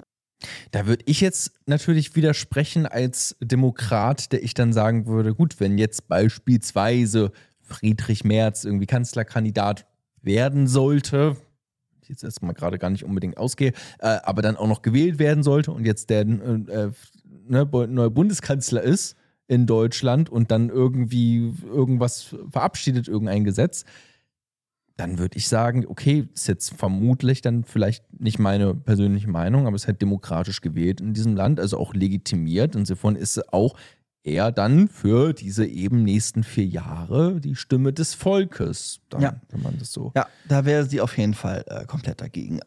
Also das, das wäre nicht, Warum? Das wäre nicht in ihrem Sinne. Ich versuche es nochmal so ein bisschen zu erläutern. Also, sie sagt, grundsätzlich mit der Idee des Staates schwingt mit, dass der Staat Ja. immer auch, also sich als natürliche Ordnung verkauft, dass Menschen das fast gar nicht mehr hinterfragen. Es ist wie eine natürliche Ordnung, die propagiert wird. Und dass der Staat einfach eine viel zu hohe Macht über uns Menschen hat. Zum Beispiel zu ihrer Zeit, als dann die Menschen einberufen worden sind zum Ersten Weltkrieg, USA geht in den Krieg, dann Mhm. kann, hat der Staat einfach die Möglichkeit, also Deutschland könnte jetzt sagen, Also es ist jetzt zu viel Staat. es ist ihr, ja, es soll gar kein Staat sein. Gar weil, kein Staat. Gar kein Staat, weil Staat ist Hierarchie. Ne, sie sagte, Ui. Also du, ne, bleiben wir jetzt mal bei dem Beispiel und Mhm. Merz wird irgendwie äh, Kanzler oder Scholz ist Kanzler und die würden jetzt sagen, ja gut, wir gehen jetzt in den Krieg. Ähm, wir greifen, weiß ich nicht, Hm. oder wir unterstützen die Ukraine, so. Dann hat der Staat als Institution einen Einfluss auf dein Leben tatsächlich. Und sie sagt, das kann nicht, das kann nicht sein. Gewalt darf nicht ausgeübt werden von wem auch immer. Im Besonderen nicht durch die Institution Staat. Also Gesetze, sagt sie, werden beschlossen, um, ja, Mhm. um Kriminalität einzudämmen. Das ist so die Idee, die verkauft wird. Aber sie sagt, was ist, wenn der, wenn der Staat kriminell ist? Und sie sagt, Staat ist eigentlich per Definition letztlich kriminell so. Warum? Weil der Staat so organisiert ist, dass er einen Einfluss auf dich nehmen kann, ohne dich letztlich zu fragen. Du wirst in diesen Staat geboren und deine Freiheit ist durch den Staat immer auch in Gefahr. Der, der Staat, sagt Mhm. sie, der mordet durch Krieg, der lähmt, sagt sie, durch Bürokratie und der Staat stiehlt auch von dir. Er stiehlt, weil es die Idee des Eigentums gibt und er nimmt durch Steuern das, was er gerade braucht. Wenn man, ich glaube, es ist, Und es, gibt es den Armen vielleicht im Idealfall. Ja, im Zumindest Ideal- sind, werden ja Steuern auch genutzt für die Allgemeinheit, für Infrastruktur ne? und natürlich auch ist ja auch einfach so, mehr von Leuten, die mehr verdienen, müssen auch mehr Steuern bezahlen. Ne? Also ich frage mich einfach gerade, versuchen, ob das sie auch zur heutigen Zeit in diesem Land, Ja. jetzt vielleicht auch in Deutschland, Ja. auch so sagen Ja, würde. würde sie. 100 Prozent. Würde ich, würde ich schon sagen. Weil, Weil ich kann es mir viel besser vorstellen, wenn du irgendwie in einem, also zu der Zeit in einem sehr harten Diktatstaat lebst. Ne? ja, da glaube- kann ich mir das alles ich gerade sehr viel besser vorstellen. Ja, Da ich- versuch, ich- versuch in ihre Perspektive zu gehen. Sie ist eine Person gewesen, die sich, jetzt nehme ich wieder diesen Begriff an, also nicht an einfachem Volk sich orientiert, an sozioökonomisch schlechter oder wenig besser gestellte, gestellten Personen. Mhm. Und wenn sie jetzt hier in ein Ghetto geht in Berlin oder durch die Straßen Amerikas läuft, wo es 5000 Menschen in Armut leben oder durch Flüchtlingslager geht in Deutschland oder aber auch in, in Griechenland oder jetzt in wo auch immer, da würde sie sagen, das liegt daran, dass es diese Idee des, dieses Sta des Staates gibt und versuch dich aus der Perspektive von diesen Menschen zu gucken. Die werden erdrückt, die kommen da nicht mehr raus, die haben keine Perspektive, die haben keine, kein Kapital, was sie verwenden können, so wie du. Du hast ein ökonomisches Kapital, du hast ein soziales Kapital und etc. etc. All das haben die nicht. Und der Staat durch seine, durch seine Ja. Hierarchie hält, hält das quasi so am, am Laufen und verabschiedet da irgendwelche Gesetze, sagt sie, wie, wie Könige und haben einfach einen Einfluss auf uns. Das kann nicht sein. Besonders aus dieser, ähm, zu ihrer Zeit jetzt auch nochmal, aber ich finde, das kann man auch aufs Hier und Jetzt übertragen, wenn man das will, im Sinne so einer Arbeiterbewegung. Also ne, auch jetzt noch in den USA gibt es ja fast, es gibt ja wenig Gesellschaft, äh, Gewerkschaften, Gesellschaften, Gewerkschaften, weil das einfach dann unterdrückt wird. Und da sieht sie einfach eine sehr, sehr hohe und große Gefahr, weil die Freiheit in, in Gefahr ist letztlich. ich, also ich, ich versuche jetzt mal, wo ich vielleicht ganz gut mitgehen kann, ist auch, wenn man sagt, okay, ja, macht sich der Staat vielleicht auch schon äh, Komplize zu den anderen Punkten, die wir vorher genannt haben, wie, also Kirche vielleicht weniger, aber diesem kapitalistischen System, ne? Ja. Da spielt der Staat natürlich mit. Der hat jetzt, der, der, der, der findet sich damit ganz gut zurecht. Ne? Der ist ja vielleicht Komplize dessen. Ne? Also so könnte ich jetzt gerade ganz gut mit ihr mitgehen. Aus diesem Grund ist natürlich, macht sich der Staat dann vielleicht auch, ja, es ist halt vielleicht auch schwierig. Aber das ist so ein Punkt, vielleicht, da kann man vielleicht noch länger in unserem anderen zweiten Format im Aufnahmeschluss drüber reden. Ne? Das kannst du jetzt ganz viel auf, aufdröseln. Genau, das ist dann das, was ich vorhin Aber meinte. erstmal, okay, sieht sie einfach, ja, klar, hier ist, hier ist, hier gibt es einen Staat, der hat, der hat die Macht im Prinzip. Erstmal, sollte er zumindest haben. Ne? So stellt er sich zumindest dar. und auch kumulierte Macht. Ne? Genau. Also es ist ja auch Gewaltmonopol. so. Gewaltmonopol. Es sind immer die mehr oder weniger, bleiben wir jetzt mal in den USA als Beispiel, als die, mit Mhm. die größte äh, Demokratie der Welt. Es ist ja auch, also es sind ja Familien letztlich, die Bush oder wer auch immer, die dieses Land führen, sind ja häufig einfach sehr gut gestellte Personen, Häufig da auch da wieder Millionäre. Mil Milliardäre. Ja. Millionäre Äh, reichen ja gar nicht. Du brauchst ja, ja. deine Milliarden. Um Genau, so du brauchst ganz, ganz viel Geld, um einfach diesen Wahlkampf äh, überhaupt äh, auch gut Um diese finanzieren Show, zu können. Das genau. sieht man vor allem halt auch in den USA, glaube ich, noch mal mehr als auch in Deutschland. Ich glaube, hier ist auch noch mal ein bisschen anders, weil ja die Ja. Parteien auch äh, wiederum Geld äh, bekommen. So. Aber aus dieser Perspektive kann ich es natürlich dann verstehen. Ne? Dann siehst du halt diese Arroganz dann auch wieder, was sie ja meinte mit, okay, dann äh, werden hier Gesetze verabschiedet und man denkt sich irgendwie, ja, hier und das ist gut und wir haben äh, Recht und äh, handeln moralisch und gleichzeitig haben Menschen, manche in diesem Land keine Obdach. So, ne? So, und da, Ja, und das, die- die das, hat, keine das hat sie halt Genau. Und die, die kein Obdach haben, werden kriminalisiert und weggesperrt. Und die, die sagt, eigentlich sind die gar nicht kriminell. Also das liegt einfach daran, dass die, dass die keine Perspektive haben, dass sie kein, dass sie obdachlos sind, dass sie keine Wohnung haben, Mhm. kein Geld haben, keine, keine Mittel haben. Und das hält der Staat quasi am Laufen durch, durch seine Struktur. Und wie gesagt, auch noch einfach als, ne, er kann einfach Gewalt ausüben, da kann ich in den Krieg ziehen, ähm, was ja auch sehr häufig vorkommt. Wir Ja. haben jetzt aktuell Glück, dass das, ne, aber wenn du jetzt in den USA leben würdest, dann, Mhm. oder damals zum Vietnamkrieg oder in- anderen Ländern jetzt, dann wirst du in den Krieg eingezogen. So. Und das ist einfach was, da würde ich sagen, Das kann das nicht. ist zu krass. das kann ist nicht sein. Viel, also, Ja. wa- was hat das, das ich bin ein, ein einzelner Mensch, ein Individuum. Was habe ich mit all dem hier gerade eigentlich zu tun? Im Ja. Prinzip eigentlich nichts. Ja. So, lasst mich doch einfach in Frieden. So, Ja. das ist das, was sie eigentlich da denkt und proklamiert. Ne? Das verstehe ich auch. Wie gesagt, ich bin so ein bisschen bei dieser Demokratie-Idee und Mhm. finde die eigentlich nicht schlecht. Aber erstmal so emotional kann ich es ganz gut verstehen und ich bin ja auch eh ein Fan davon, auch Sachen zu hinterfragen. Insofern erstmal gut, auch mal den Staat zu hinterfragen. Ja. Macht man vielleicht viel zu selten. Ja, und Demokratie ist ja kein Widerspruch zur Anarchie. Also du kannst ja eine Anarchie, ne, ne, so eine Ordnung ohne Herrschaft und die kannst du natürlich auch demokratisch organisieren, das macht ja total Sinn. Es muss nur herrschaftsfrei sein. Das ist entscheidend. Herrschaftsfrei. Demokratie, herrschaftsfrei, kann man sich locker vorstellen, würde ich sagen. Das ist gar kein Problem. Ja? Ja, klar. Warum nicht? Ach, ich weiß nicht, für mich haben in, in der Demokratie immer auch, gibt es dann Leute, die die Macht haben, ne, was zu sagen haben. Ja, ja. Und das äh, ist natürlich dann wiederum Gefahr und das ist dann auch so, so würde sie argumentieren letztlich. Aber es ist zumindest vorstellbar, würde ich sagen, dass man sich eine Demokratie vorstellt, wo es keine Herrschaft gibt. Vielleicht müssen es dann einfach kleinere Kommunen sein. Aber bleiben wir jetzt erstmal bei dem, wo wir uns hier gerade befinden. Genau, also das waren jetzt die, diese drei Genau. Themenblöcke. Genau, also der, an, an noch, der Staat muss beendet werden, sagt sie. Nur dann kann der Mensch seine Freiheit in seiner ganzen Bedeutung entwickeln.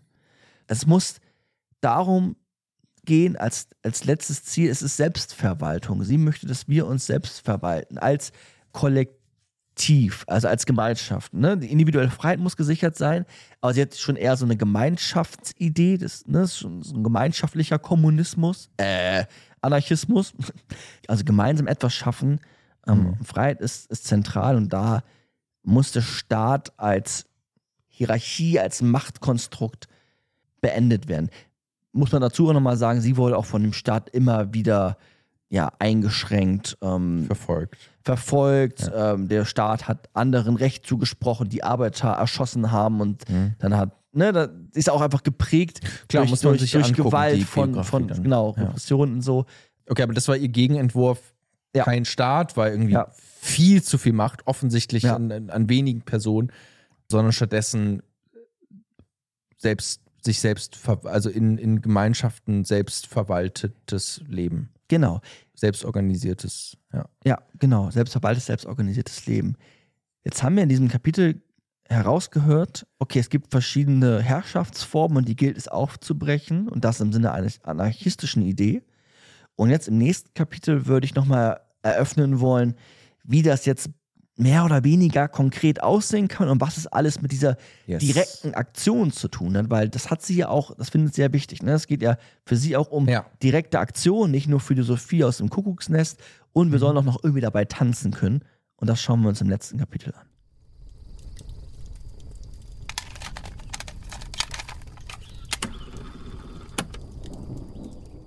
Kapitel 3. Die direkte Aktion. Jetzt haben wir uns ja schon mal angeschaut, die ganzen Formen, wo wir quasi eingeschränkt werden, wo über uns geherrscht wird. Also herrschen im Sinne von, da wird Macht über uns ausgeübt, da wird Gewalt ausgeübt und da findet Und Freiheit wird eingeschränkt. Genau, das, das hatten wir am Anfang ja auch bei dieser Arbeitsdefinition. Ja. Bei Herrschaft geht es immer darum auch, dass deine Freiheit unterdrückt wird. Und herrschaftslos heißt, dass du frei, ja?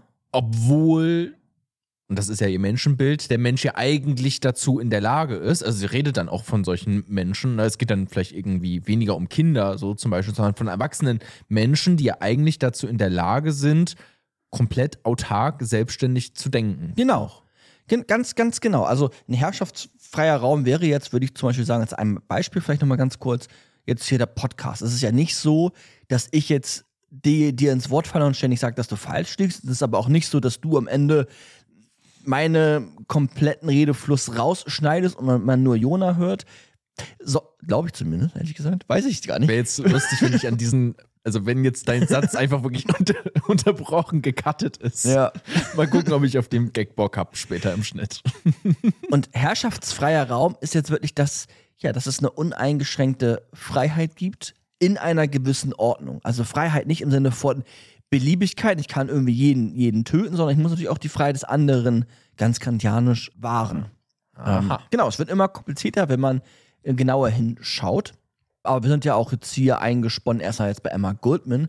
Genau, wir haben jetzt das erste Mal, gucken wir gerade so ein bisschen, machen wir erstmal das kaputt, Genau. Äh, Ist das nicht auch so ein, also ist ja auch so ein Satz, ne? Macht kaputt, was euch kaputt macht. Ich weiß jetzt nicht ganz genau, woher dieser äh, Satz kommt, aber ich finde, passt gerade Ja. schon ganz gut, auch aus dieser äh, linken Anarcho-Szene heraus. Dahin denke ich gerade zumindest dieses Zitat, von wem auch immer das stammt. Und so gehen wir auch gerade in diesem Podcast ein bisschen vor. Ne? Erstmal mit Emma Goldman. Ja. Erstmal das kaputt machen, was wir kennen. Genau, genau. Eine anarchistische äh, Gesellschaftskritik. Und folglich ist das zentrale Prinzip Freiheit und für sie auch, dass es immer mit, mit Widerstand zu tun hat, mit direkten Aktionen zu tun hat, mit dem Ziel der Freiheit letztlich, mit, der Ziel, mit dem Ziel der Freiheit und im besten Fall auch mit dieser anarchischen Theorie oder auch Ideenkomplex, den ich jetzt hier heute eröffnet habe. Und Ja. sie sagt jetzt, also eine Gesellschaftsvorstellung, eine anarchische Gesellschaftsvorstellung wäre eine, wo es keine Herrschaft gibt von, von letztlich von allen, von, von, von Personen, Mhm. äh, durch Gesetze, durch Staat, durch Geschlechter, dass es nicht der Fall ist, dass andere über dich als Person Macht ausüben können. Eine, eine Utopie. Genau, also Ja. Herrschaft ist auch immer quasi äh, Hegel, auch ein Philosoph, der beschreibt das so ein bisschen wie Herr und Knecht. Und Herrschaft ist genau dieses Prinzip, dass es jemanden gibt, der ein Herr ist und einen anderen, der quasi, oder eine andere, die äh, ein, ein Knecht letztlich ist. Und das gilt es aufzubrechen durch Personen, auch durch Geschlecht. Sie war ja auch Feministin, das ist nochmal ganz wichtig, da komme ich auch gleich nochmal drauf zurück. Durch Geschlecht, durch Gesetze und alles, was dazugehört. Und sie hat jetzt ein, Und deswegen habe ich, hab ich gerade Utopie gesagt, weil das klingt für mich nach einer sehr schönen, aber nach einer sehr großen auch Wunschvorstellung einfach. Ne? Etwas, was schön ist, danach zu handeln und das irgendwie immer im Blick zu haben, aber was vermutlich sau schwierig ist zu erreichen. Gerade wenn man auch sowas dann äh, denkt wie, ja, zwischen Geschlechtern auch. Ne? Ja. Ungleichheit oder auch zwischen einfach dann am Ende sind es ja auch zwischen einfach Individuen so. äh, Also es, es gibt halt auch Streit und Missgunst am Ende Ja. des Tages. Und das ist halt schwer aus, komplett aus der Welt zu schaffen, aber es ist natürlich ein, ein schönes Ideal. Genau, und im besten Falle wird das auch umgesetzt dann durch diese direkten Aktionen, dass es ähm, hast nicht nur, ein, genau, nicht nur ein Ideal ist, sondern Hm. eine Idee am Horizont, die verfolgt wird und das aber relativ offen Mhm. tatsächlich. Also sie ist ja offen, wie ich vorhin ja auch gesagt, offen, was so Produktionsweisen zum Beispiel betrifft. Ja. Sie ist jetzt eine Verfechterin auch von so einem kollektiven Anarchismus. Also es geht darum, eine Gemeinschaft zu bilden, etwas Gemeinsames zu schaffen, im besten Falle in, im, im Frieden zusammenzuleben und sich gemeinschaftlich zu helfen. Und da ist es für sie wichtig, dass es, so habe ich es zumindest verstanden, im besten Falle äh, basisdemokratisch, da ist wieder der Begriff der Demokratie, äh, dass es basisdemokratisch abläuft. Also, dass ich eine tatsächliche Möglichkeit habe, direkt mitzuentscheiden und keine Repräsentanten wähle, die für mich entscheiden, sondern dass ich als Einzelner auch gefordert bin, mitzudenken und dann auch meine Entscheidung selbst fälle und deswegen Aber was sind das für Entscheidungen? Nein, das sind Entscheidungen, wie wir gemeinschaftlich dann zusammenleben wollen, als dann in dem Falle Kollektiv. Und dieses Kollektiv hat dann komm, Größe X und die treffen gemeinschaftlich Entscheidungen zum Beispiel über die Verbrauchsgüter. Hm. Okay, weil ich mir jetzt gerade gefragt habe, was ist denn, wenn man basisdemokratisch sagt, so Leute, dann ziehen wir jetzt mal in den Krieg. Wollten 51 Prozent Ja. beschlossen, 49 Prozent denken sich Scheiße. Ja. Und das ist so lange in. Ordnung, basisdemokratische Entscheidungen, solange sie die individualistische und kollektive Freiheit des anderen nicht einschränken. Und da würde Krieg dem widersprechen. Weil dann übernehme ich ja Herrschaft wieder, nämlich über das Leben der anderen. Und das geht nicht. Mhm. Ja, das wäre quasi ein Widerspruch. Okay, aber bei manchen anderen Sachen ist das okay. Keine Herrschaft. Aber was ist es okay. entscheidet man denn dann da basisdemokratisch? Naja, das Zusammenleben letztlich. Also zum Aber Beispiel, ist es nicht immer dann, also wenn ich jetzt zum Beispiel sage, ja, wir entscheiden uns jetzt, was wir produzieren wollen. was, was wir produzieren wollen. Ja. So. Ich weiß jetzt nicht, ob ich mir das jetzt so vorstelle, wie sie sich das auch vorgestellt hat. Aber sagen wir jetzt nochmal, wir hatten vorhin dieses Beispiel mit der Kamera, vielleicht ein bisschen absurd, aber vielleicht auch nicht. Und wenn wir jetzt sagen, ja, wir, produzieren hier so zehn Kameras. Mhm. Und das sind aber die Kameras, die mit, da gibt es so einen, Tom, der will nur, der ist so ein Typ, der will nur analog, mit Analogkameras äh, weißt du, der denkt gar nicht, ach, diese ganzen Digitalkameras und sowas. Nein, mit Analogkameras, das ist das einzig wahre. Ja, dann Sowas, kriegt ne? er halt noch scheiße Mann-Lokara. Ja, aber was wenn nicht? Was, wenn dann ba- basisdemokratisch entschieden wird, der kriegt keine Analogkamera? Ich weiß, es ist so absurde Sachen, aber ich meine, Ja. das ist, Also- das ist dann auch doch Gewalt über den einen. Genau, er, hätte dann die er hätte dann die Möglichkeit, selbst eine analoge Kamera zu entwickeln, wenn alle sagen, wir möchten das nicht, dann ist das in Ordnung. Oder er hat auch immer die Freiheit zu sagen, okay, ich suche mir ein neues Kollektiv, wo es diese Analogkameras gibt. Das analoge Kamerakollektiv, was vielleicht Straße X weiter irgendwie sesshaft ist. Ähm, aber es wird keine Macht über ihn ausgeübt, insofern, dass, man, dass wir sagen, du darfst niemals eine analoge Kamera haben. Und das Mhm. ist ja doch so etwas, was wir dann heute schon auch noch kennen. Also nehmen wir mal, weiß nicht, vor 50 Jahren war es einfach so, dass äh, Frauen nicht Auto fahren durften. Als Beispiel jetzt. Und das war einfach so. Und das war quasi gesetzlich verankert. Und da sagte es kann, das, da, sowas darf nicht sein. Und das wäre dann auch analog zu dieser analogen Kamera zu sehen. Musste ich mitnehmen. Aber okay, also es geht um, es geht um Beispiele, wo Menschen tatsächlich aufgrund von Entscheidungen in ihrer eigenen Freiheit eingeschränkt werden. Ja. Ja.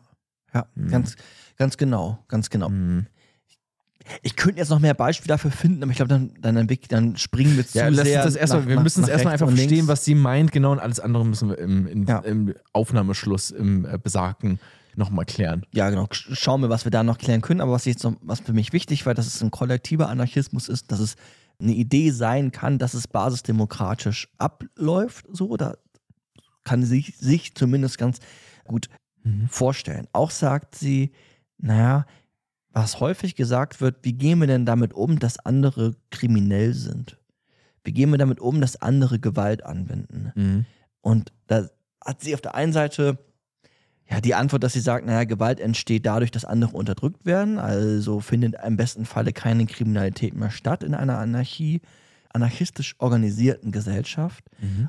Wenn es dann trotzdem stattfindet, dann sagt sie, dann kann nicht die Idee sein, dass wir sie wahllos wegsperren. Das war zu ihrer Zeit so ein bisschen so. Es gab gar nicht so viele Belege dafür, dass, so hat sie zumindest argumentiert, dass sie etwas Verbotenes getan hat und trotzdem wurde sie eingesperrt. Bleiben wir mal so bei dem einfachen Beispiel. Und es geht nicht dann in einer, in einer Anarchie darum, im Umgang mit Kriminellen sie einfach wegzusperren, sondern auf jeden Fall zu resozialisieren und das als oberstes Credo zu nehmen und maximal als Bestrafung sie auszuschließen aus dann diesem einen Kollektiv. Dann sind sie im, letztlich vielleicht im schlimmsten Fall individualistisch unterwegs oder finden irgendwo anders einen neuen, neuen Ort.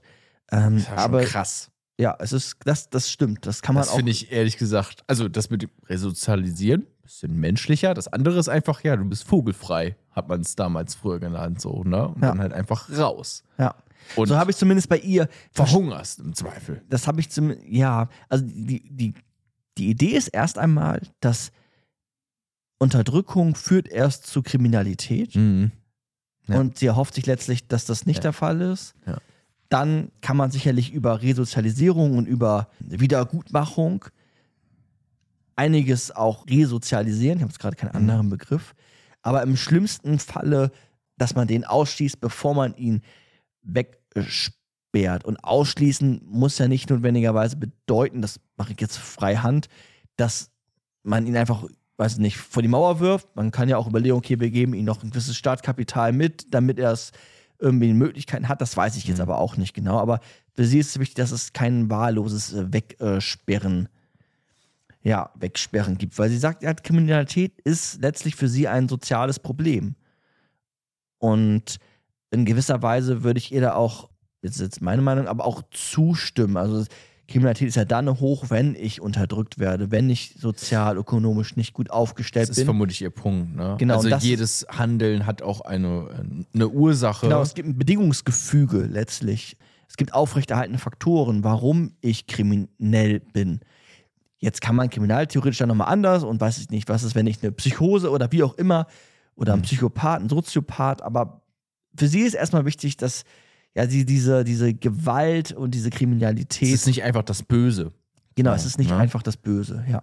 was ja. man dann wegsperren kann und sich denken kann, ah ja, sind ja eh keine richtigen Menschen oder was auch immer, so, Ja. ne, sondern es hat oft eine, eine Ursache, warum man auch aus gewissen Gründen handelt, ohne jetzt Menschen Ich denke mal, das wollte sie dann vielleicht auch nicht, denen die Verantwortung abspricht für deren Handeln, aber ja, weiß nicht, vielleicht ist gewisse Verständnis oder sowas, aber Ja. ja. Ja, und auch diese Kriminalisierung durch den Staat, das war, glaube ich, für sie ganz wichtig, dass sie als Anarchietheoretikerin oder Menschen, die sich Okay. der Anarchie da auch wieder quasi haben, grundlos, Genau. voll, voll grundlos im Sinne von, sie hat ja eigentlich niemandem etwas Böses. Genau, getan. genau. Also es war zu der Zeit auch Ein bisschen wie die, die, die Frau, die nicht Auto fahren darf. Ja. Warum darf sie nicht Auto fahren? Ne? Es ist quasi, man findet kaum Argumente, man findet gar keine ja, Argumente. Und das war dann eine Straftat oder eine Genau. Ordnungskritik, So. weiß ich Das gar ist nicht, dann aber will, ja. will, willkürlich. Genau, genau, ja. Ja, oder warum, ja, bleiben wir erstmal da. Ich habe noch ganz viele Beispiele, sonst äh, wird Mhm. es zu viel. Für sie ist es auch wichtig, dass es eine, ja, eine dezentrale Selbstverwaltung ist. Also wirklich auf Grundlage des freiwilligen Zusammenlebens. Also im besten Falle wirklich dezentral und nicht zentral im Sinne eines Staats, aber der Staat gehört ja abgeschafft. Und bei ihr schwingt auch immer sehr stark die feministische Idee mit. Also sie sagt auch, etwas, dass, dass Ehe immer für sie patriarchal organisiert ist. Und patriarchal wirklich im Sinne von sehr Herrschafts, Herrschafts nicht freien, sondern herrschaftsstarken Ort letztlich, dass es Unterdrückung da stattfindet, dass Frauen keine Rechte hatten.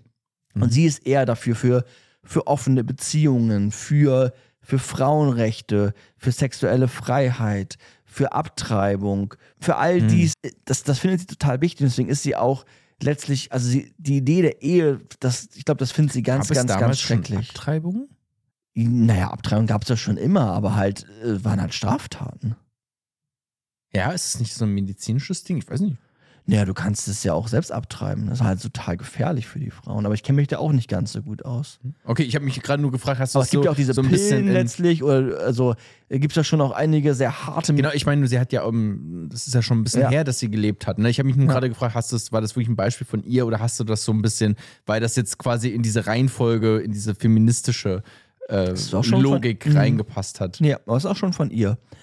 Also letztlich war das ja zu der Zeit auch noch viel schlimmer, weil da hast du außereheliche Kinder und da musstest du als Frau irgendwie probieren, dieses Kind wegzubekommen, sonst wirst du aus, aussortiert fast schon. Und dann bist du, hast du keine finanziellen Mittel, du hast deinen Ehemann betrogen, also bist du die Schuldige. Da war es ganz wichtig, dass du das Kind loswirst. Das war ihr total wichtig. Und wirklich die Idee der Ehe ist für sie etwas, das fand sie ganz, ganz, ganz, ganz schrecklich.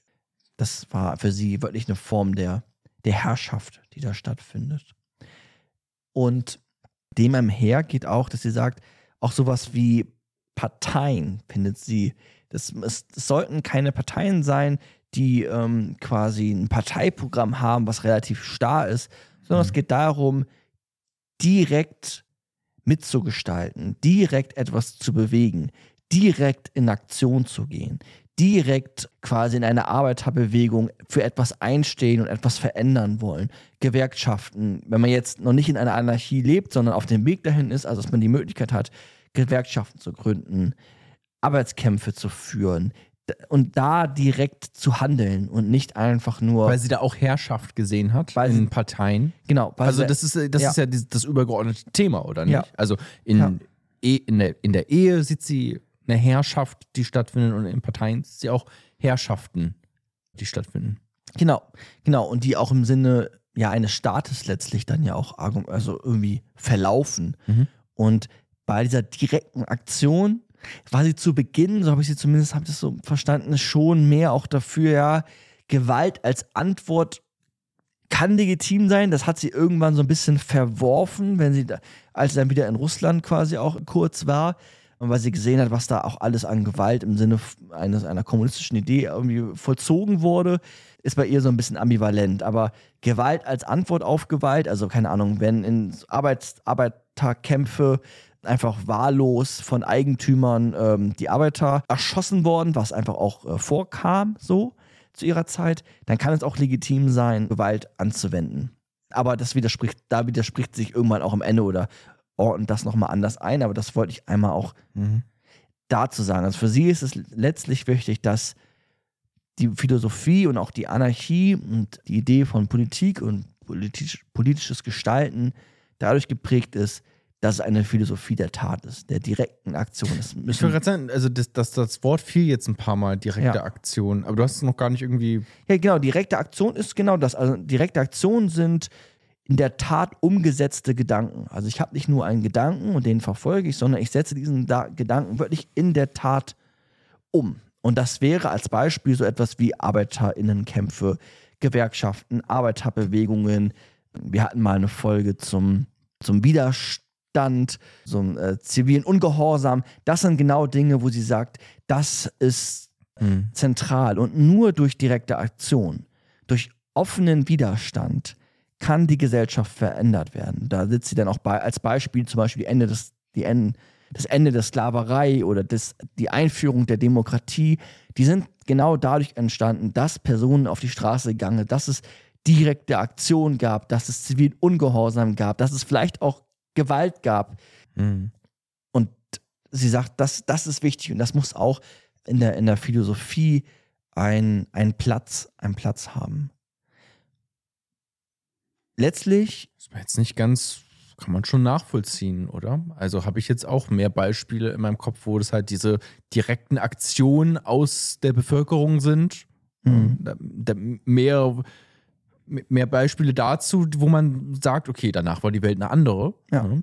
Oder die Gesellschaft, bleiben wir mal vielleicht dabei, eine andere, äh, als, weiß nicht, jetzt habe ich eine andere Partei gewählt. Ja, okay. Das Ja. kann auch was machen. Ich will das jetzt nicht kleinreden in dem Sinne, aber klar, die großen, der, der große Wurf ist oft schon dann diese, wie sie jetzt meint, direkte Aktion dann. Ne? genau, und diese direkte Aktion entsteht ja auch häufig aus so einer Hilflosigkeit, weil es eine gewisse Machtstruktur gibt. Und da als Beispiel ist Fridays for Future oder was auch immer. Ja. Da sieht man es vielleicht auch nochmal ganz gut, diese ganze Klimabewegung, die ist, ist ja auch ein Kampf gegen Institutionen und was alles dazugehört. Ich glaube, Mhm. das ist auch deutlich geworden.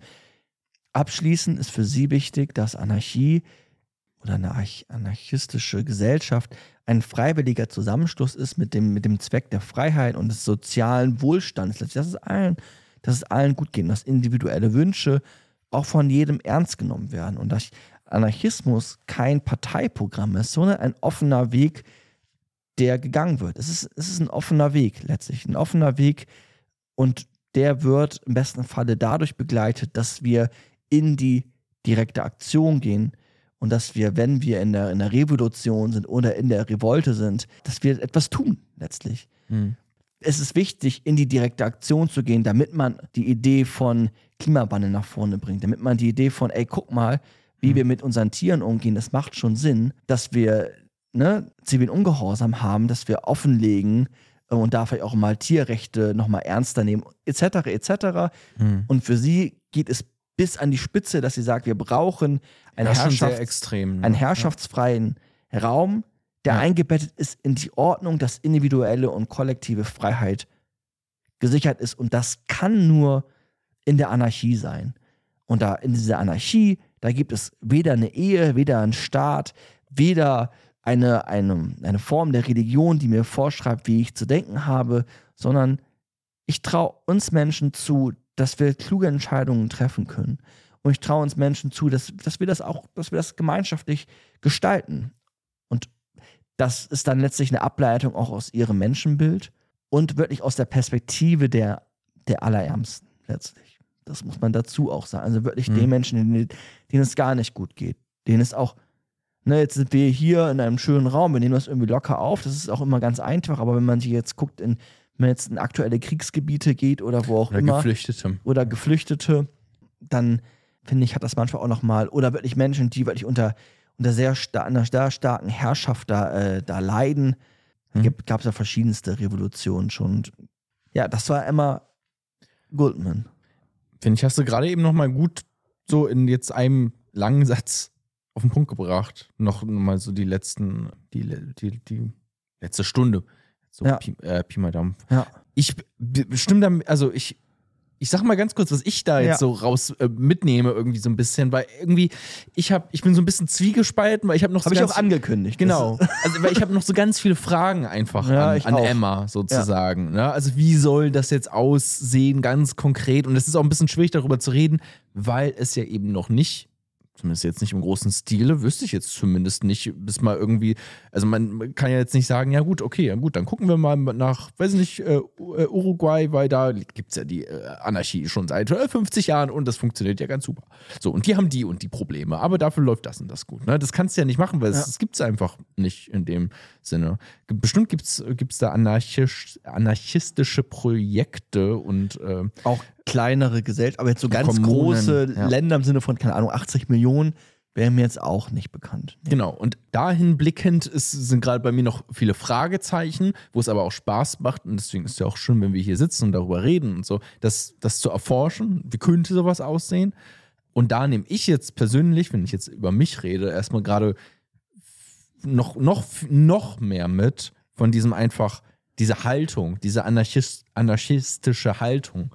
Schwieriges Wort, tut mir leid. Ja. Trink auch nebenbei hier ein Bier, muss man dazu sagen. Vielleicht liegt es auch daran. Äh, ich hoffe nicht. Die, diese anarchistische Haltung, die, die Herrschaft zu hinterfragen, ohne Ordnung beiseite zu legen Mhm. und das auch auf alles Mögliche anzuwenden. Auf Staat, auf Kirche, auf, auf Dinge, die man vielleicht vorher gar nicht hinterfragt hat, zu gucken, okay, wo herrscht hier Hierarchien, die mich unterdrücken, die meine Freiheit unterdrücken und wo können wir die zerschlagen? Ja. Und wo können wir die vielleicht auch nicht zerschlagen? Vielleicht geht das auch nicht. Ne? Das ist jetzt wieder ich, der hier gerade spreche. Sie würde das bestimmt anders sehen. Die Ja. ist da vielleicht ein bisschen radikaler als ich. Aber erstmal so als Haltung gerade finde ich das cool. Ja, und so ähnlich würden das, glaube ich, auch einige oder sie, Mhm. glaube ich, auch sehen, dass Anarchie oder die Auseinandersetzung mit Anarchie auf der einen Seite eine Idee sein kann, wie stelle ich mir eine konkrete Gesellschaft vor, Mhm. aber auch eine, eine Idee von, wie betrachte ich die Welt. Und sie sagt ja selbst, das ist eine offene Idee. Ja. Aber erstmal ist es wichtig, dass wir auch noch in die Aktion gehen. Und da würde ich sagen, Jona, da, da fehlt noch etwas. Oder da würde ich Mhm. sagen, Micha, da fehlt noch etwas.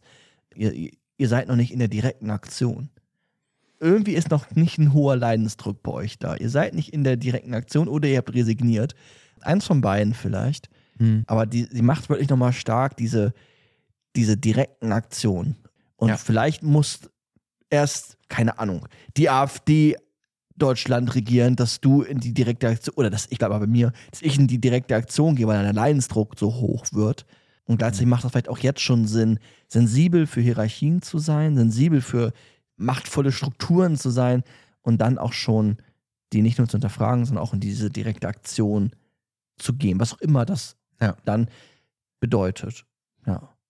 Super. Ich glaube, wir haben es verstanden in den wichtigsten Zügen. Vielen Dank, Michael, dass du dich da eingelesen hast, uns das näher gebracht hast. hast. Ich hoffe, ihr da draußen hattet sehr viel Spaß beim Zuhören. Falls dem so ist, lasst gerne eine 5-Sterne-Bewertung bei Spotify und iTunes und wo auch immer da, ähm, äh, genau. Und wenn ihr möchtet, könnt ihr uns auch ganz gerne bei äh, Patreon und Steady abonnieren. Da gibt es so ein paar Vorteile. Ihr könnt äh, hin und wieder über die äh, Folgen mit abstimmen und ihr äh, unterstützt dieses, das ist vielleicht das, das Wichtigste auch für uns, ihr unterstützt dieses Projekt hier finanziell, sodass wir hier gut weitermachen können und jeden Monat wie bisher, wie die letzten Jahre, Micha sich da immer einlesen kann und sich die Zeit nehmen kann, um diesen Podcast hier vorzubereiten. Ganz genau. Zusätzlich, vielleicht nochmal ganz kurz dazu gesagt, könnt ihr auch die Episode ein bisschen vorher oder früher hören in der Regel. Und ihr bekommt auch Genau. noch einen. Ohne Werbung auch. Ohne Werbung und ein Kritikformat, wo wir auch Emma Goodman nachher nochmal so ein bisschen kritisieren werden. Das könntet ihr euch dann auch anhören, was auch immer, glaube ich, schön kurzweilig ist. Und die Menschen, die uns ganz besonders doll bei Patreon und bei Steady supporten, werden am Ende jeder Episode hier bei Philosophie to go auch immer nochmal sehr, sehr, mit sehr, sehr großem Dank dankend erwähnt. Und das ist auch jetzt wieder der Fall. Ganz, ganz großer Dank geht raus an Cleo, Erik, Hanna, noch ein Erik, an Marc und an Mehmet. Falls ihr denkt, ihr wollt auch mit Nachnamen erwähnt äh, werden, dann sagt gerne nochmal Bescheid. Ansonsten lasse ich die jetzt äh, vielleicht erstmal äh, lieber weg an dieser Stelle. Vielen, vielen lieben Dank fürs Zuhören und äh, wir hören uns bald wieder. Macht's gut. Bis Auf dann. Wiedersehen. Tschüss. Ciao.